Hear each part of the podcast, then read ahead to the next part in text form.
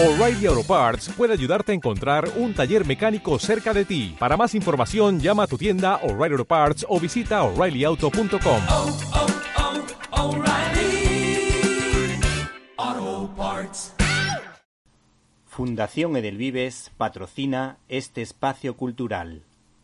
Hace unos años tuve la suerte de poder entrevistar al popular actor y modelo Eduardo Verástegui, que se convirtió al cristianismo después de un proceso de reflexión y se propuso hacer películas que defendieran los valores del humanismo cristiano. En este caso se encargó de la producción de una notable cinta como Little Boy, Chico Pequeño, en la que se contaba la historia de amistad entre un niño estadounidense y un japonés adulto durante la Segunda Guerra Mundial en la que las obras de misericordia propuestas por Jesús de Nazaret en los Evangelios estaban muy presentes en todo momento. El caso es que la editorial Planeta saca a la palestra una gran novela gráfica titulada Éramos el enemigo,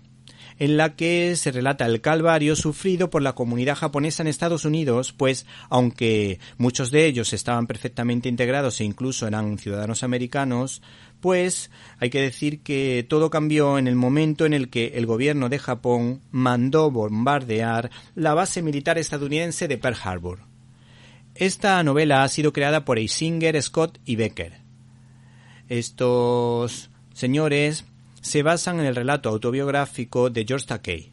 muy vinculado al mundo de la televisión, pues fue uno de los actores o es uno de los actores de la serie Star Trek. De hecho, tuvo su particular homenaje en la exitosa comedia de situación Big Bang Theory. En contraposición con lo positivo, este señor pertenece a los grupos de presión que forman parte de la ideología de género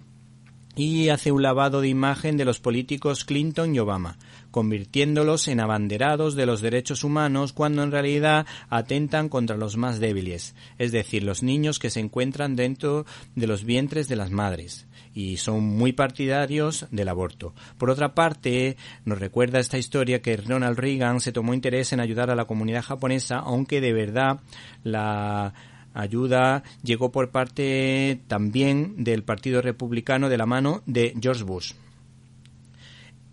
Esta obra de gran nivel artístico está cargada de guiños cinéfilos, como por ejemplo a la película El jorobado de Notre Dame de 1939, una gran película protagonizada por Chas Lawton y la pelirroja Maureen O'Hara. Por cierto, la curiosidad la encontramos en la peculiar forma de acompañar a las películas japonesas mudas, pues había unos actores que estaban consideradísimos, que se llamaban Benshis,